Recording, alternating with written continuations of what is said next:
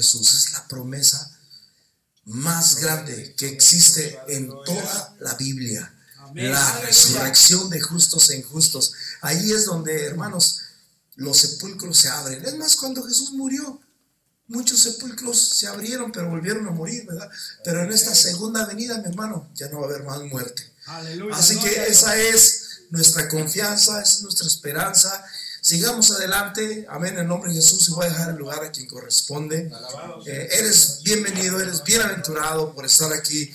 Eh, a, echémosle ganas, sigamos adelante. Los tiempos son difíciles, pero con el Señor todo lo podemos, amén.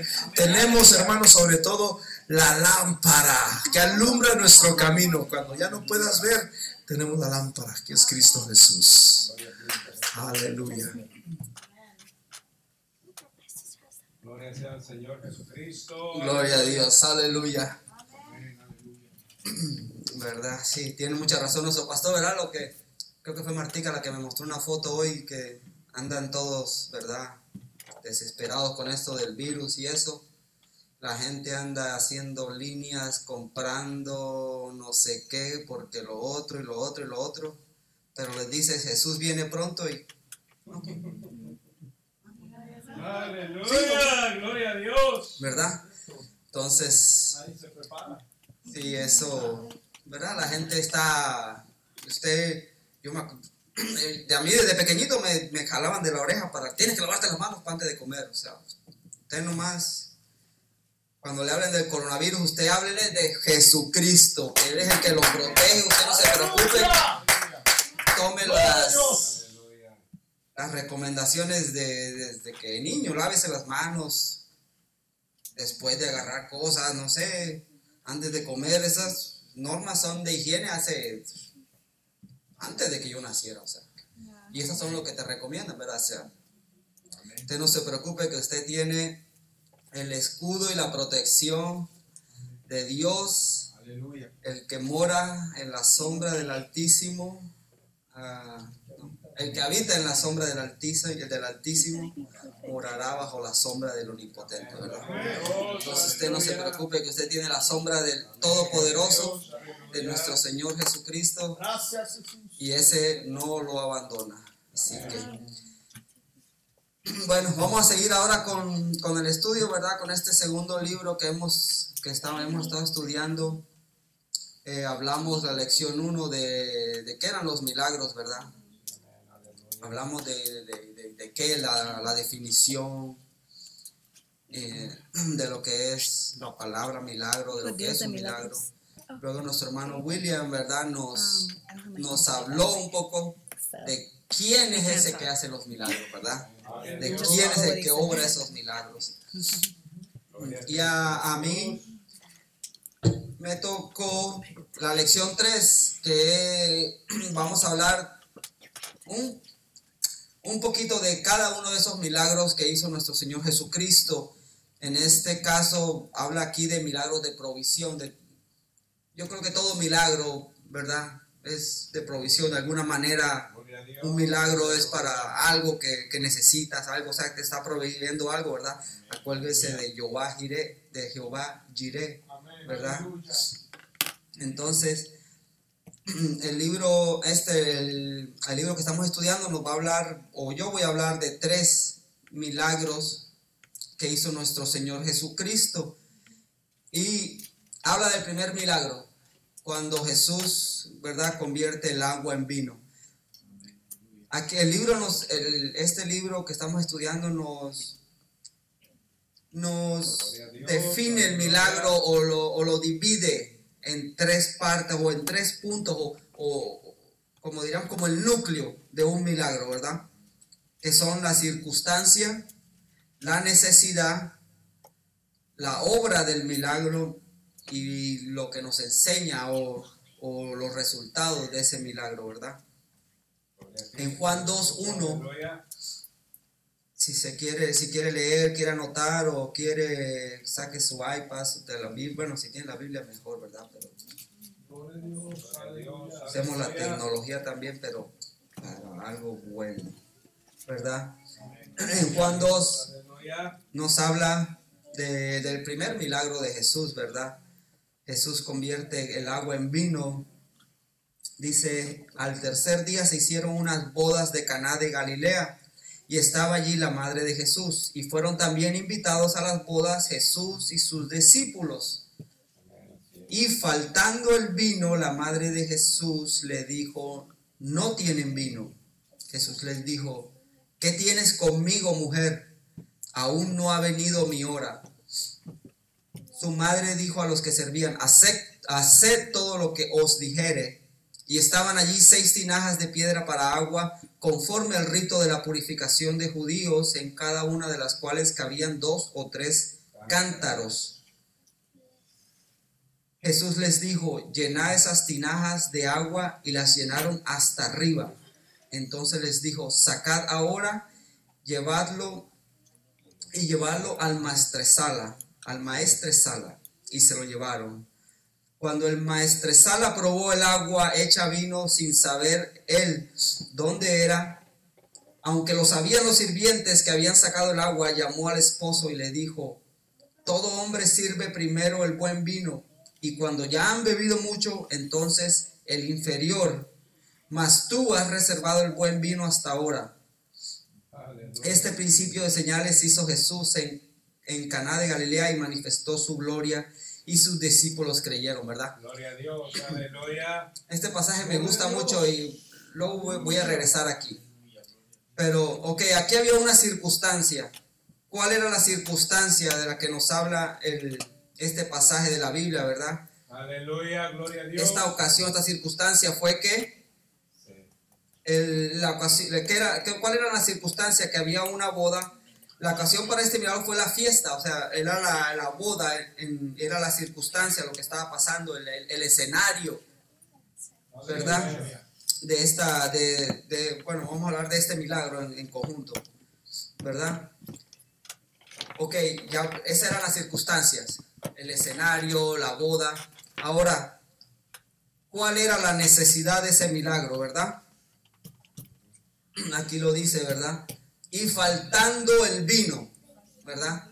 Era, y yo, yo, yo estaba leyendo, ¿verdad? Y de repente, o sea, wow, como que yo entre mí, al no entender, a ver, yo ah, honestamente, ¿verdad? Que no, no, pues no soy así bien estudiado como nuestro pastor o como hermano Jera o hermano William, ¿verdad? Que son teólogos casi.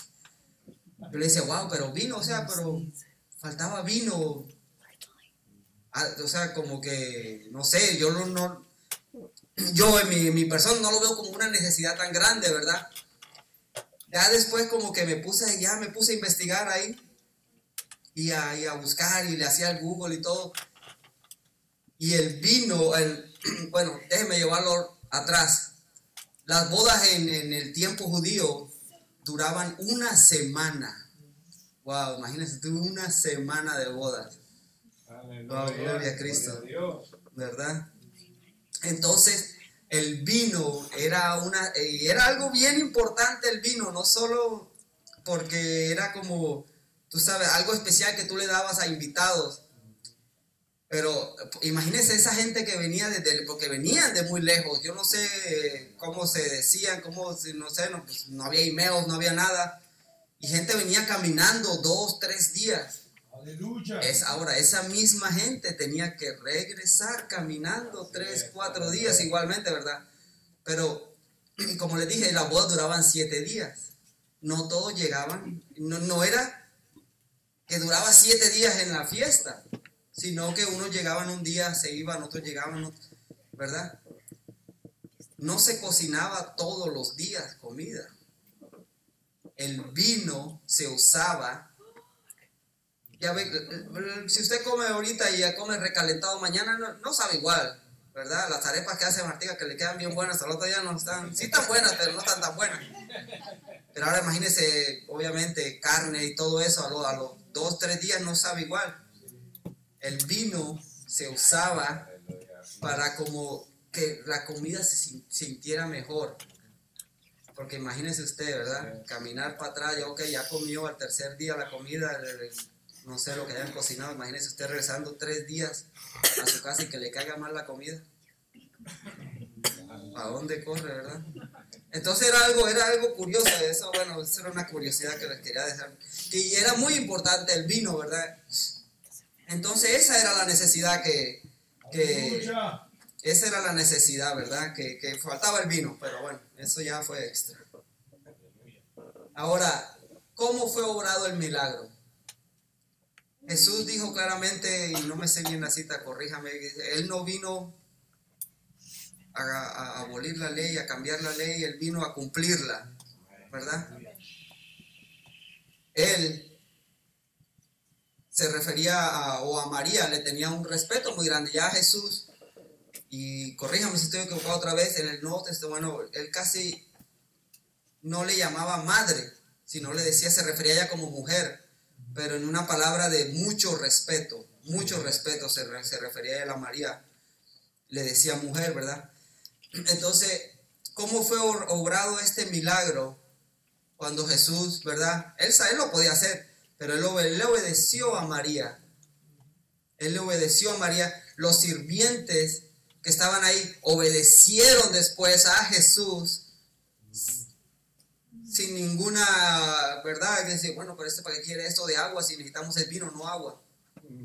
Pero fue la obediencia de esas personas, empezando por Jesús, que vino a darnos el ejemplo, obedeció a María, los sirvientes obedecieron a Jesús, ¿verdad? Y el milagro fue provisto, ¿verdad? Aleluya, ¿verdad? Y era completamente apropiado. Y, la, y ese fue, ese fue eh, Ahí fue como fue obrado el milagro, el milagro, por la obediencia prácticamente, ¿verdad? Lo principal.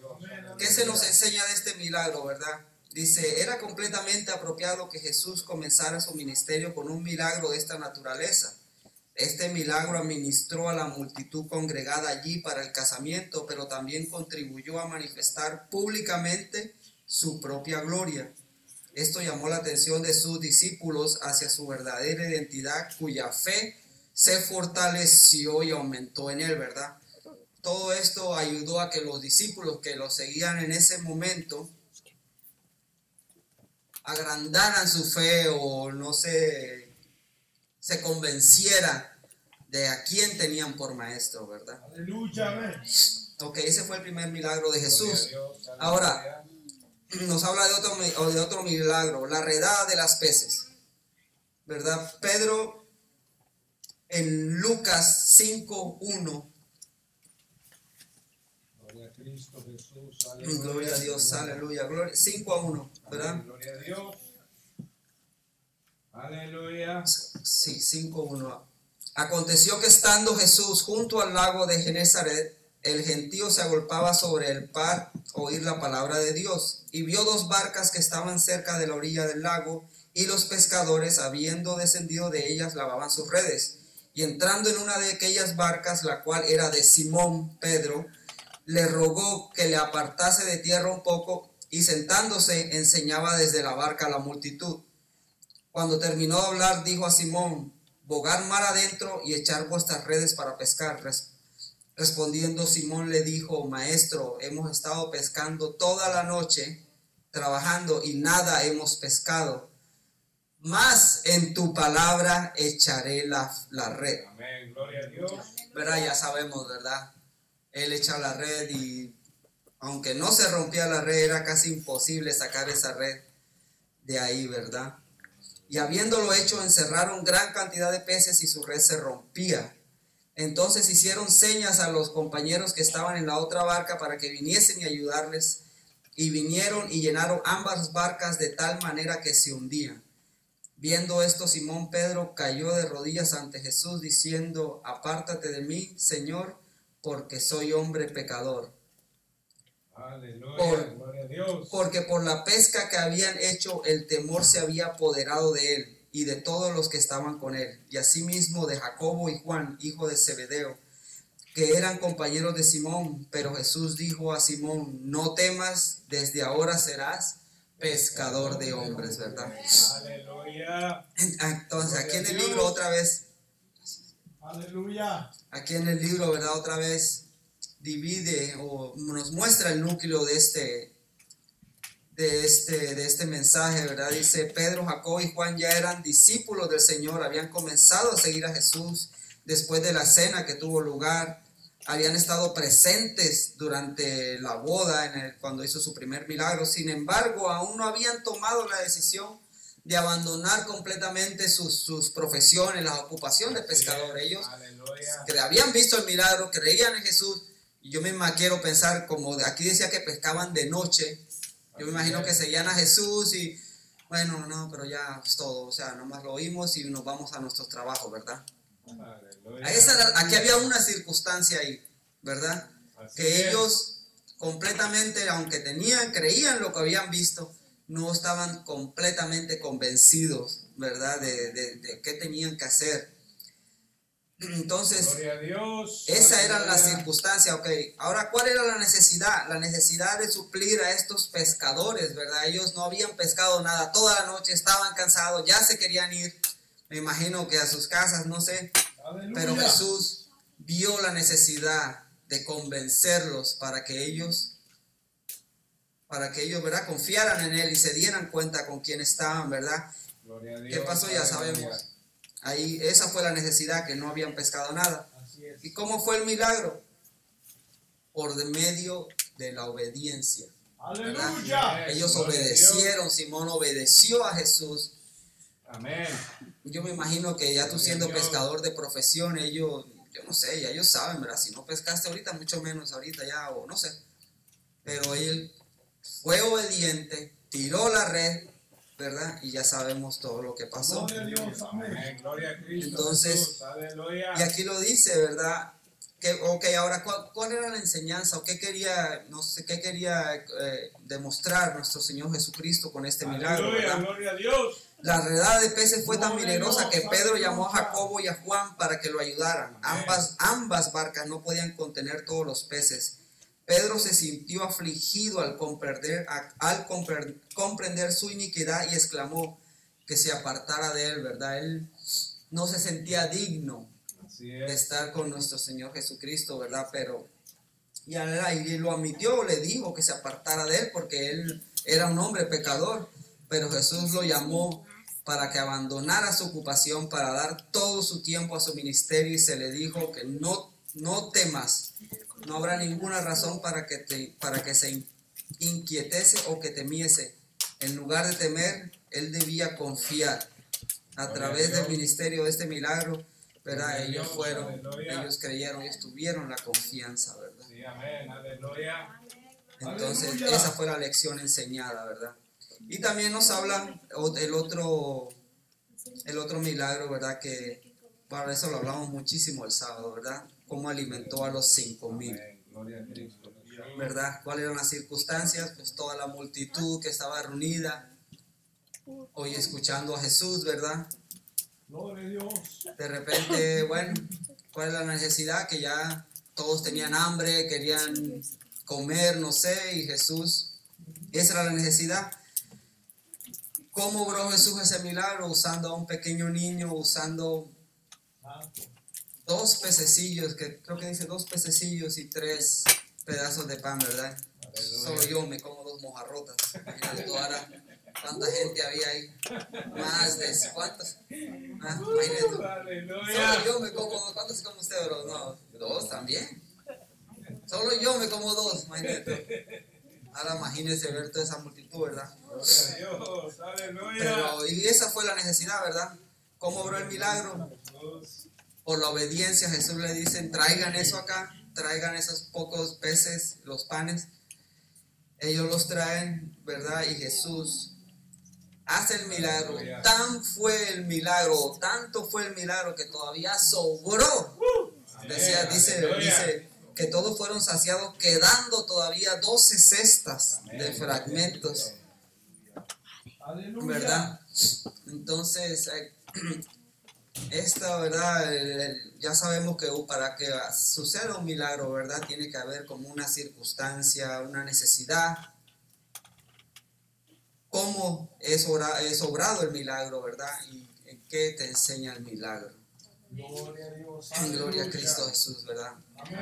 Yo me voy a regresar un poquito, ya esto es un poquito fuera del tema y era que yo quería, no sé, decirles algo aparte, relacionado con esto, ¿verdad? Sobre el primer milagro de Jesús, ¿verdad? Aquí se nos habla de un escenario, ¿verdad? La boda, de unos personajes, que ya sabemos quiénes eran, ¿verdad? Los invitados, pero había uno en especial. Y el, se nos da el conflicto o el problema que se presenta, ¿verdad?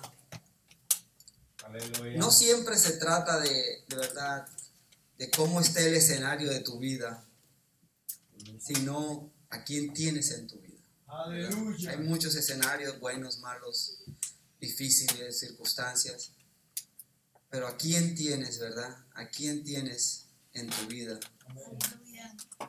Vamos a tener conflictos, problemas, y la pregunta así que yo te hago es, ¿a quién tienes en tu vida para resolver esas circunstancias, ¿verdad?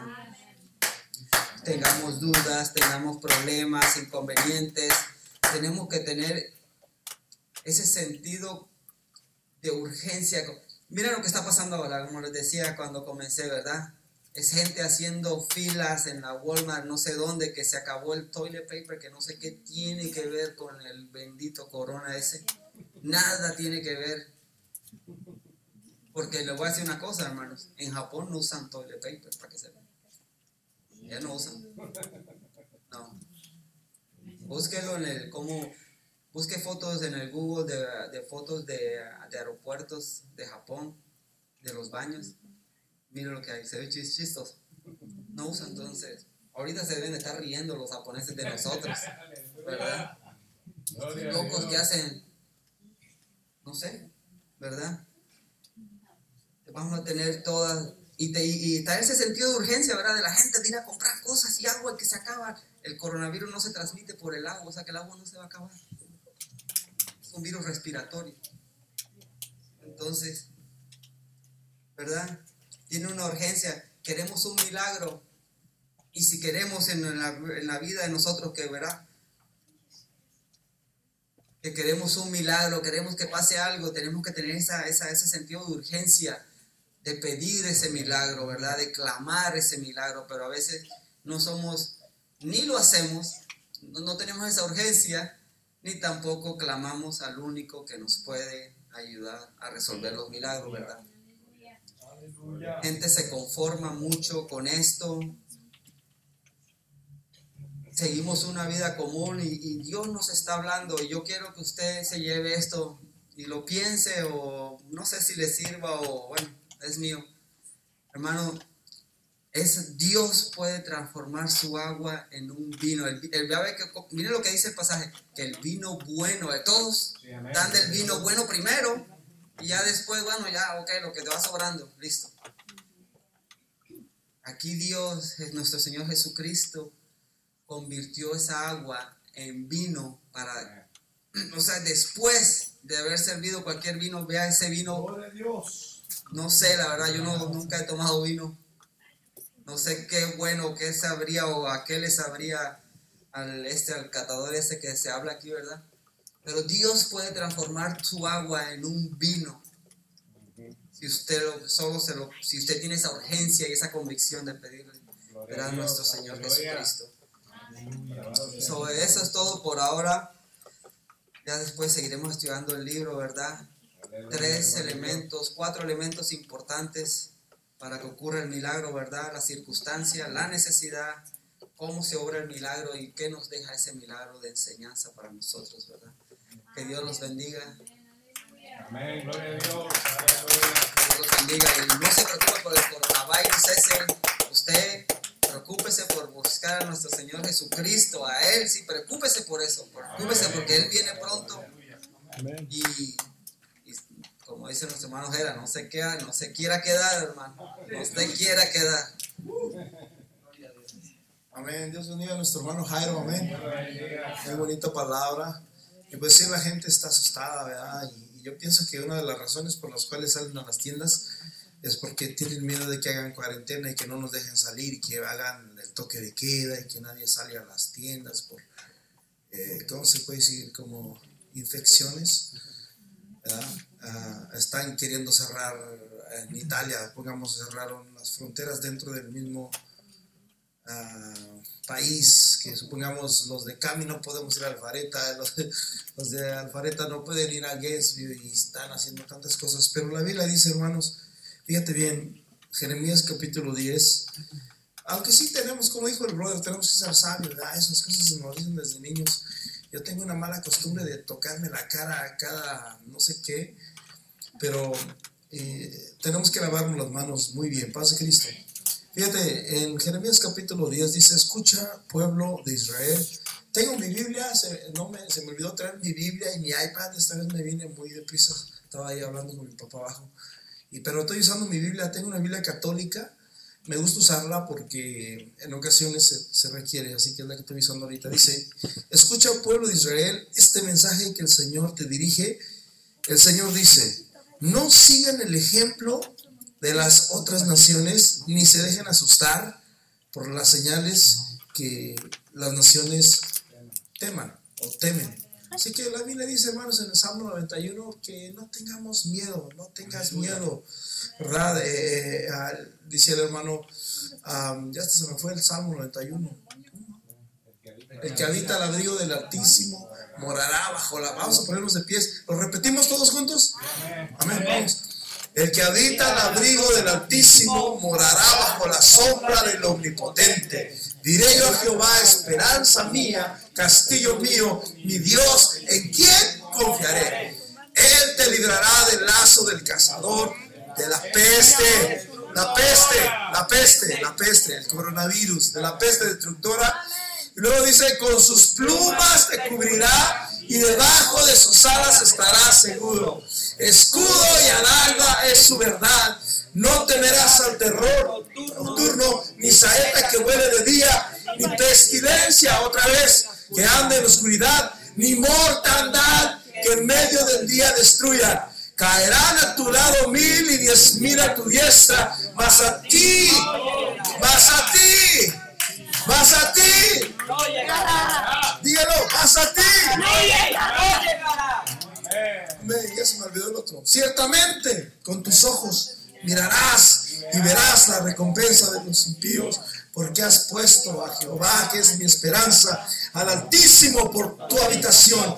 No te sobrevendrá mal ni plaga, tocará tu morada, pues a sus ángeles mandará cerca de ti, que te guarden en todos tus caminos, en las manos te llevará para que tu pie no tropiece en piedra. León y el astre pisarás, hollarás al cachorro de león y al dragón, por cuanto en mí has puesto su amor yo también lo libraré y le pondré en alto, por cuanto ha conocido mi nombre. Cuanto me invocará y yo le responderé. Con él estaré en angustia, lo libraré y le glorificaré. Lo saciaré de larga vida y le mostraré mi salvación. Amén. ¿Cuántos conocen su nombre? ¿Cuántos conocen su nombre? Hay una bendición en conocer el nombre de Jesús. Hay una bendición en conocer el nombre de Jesús. Aleluya, dice Proverbios 30. ¿Quién sostiene las aguas en sus manos? ¿Cuál es su nombre? Y el nombre de su Hijo, si sabes. Hermanos, nosotros conocemos ese nombre y es el nombre que es sobre todo nombre, el único nombre donde se arrodillan los que están arriba y abajo y más abajo todavía. El nombre de Jesús, dice Filipenses capítulo 2, versículo 10, que no hay otro nombre dado a los hombres en quien podamos ser salvos, porque solamente el nombre de Cristo, hermanos, es poderoso, es majestuoso. Así que no tengas miedo. Cuando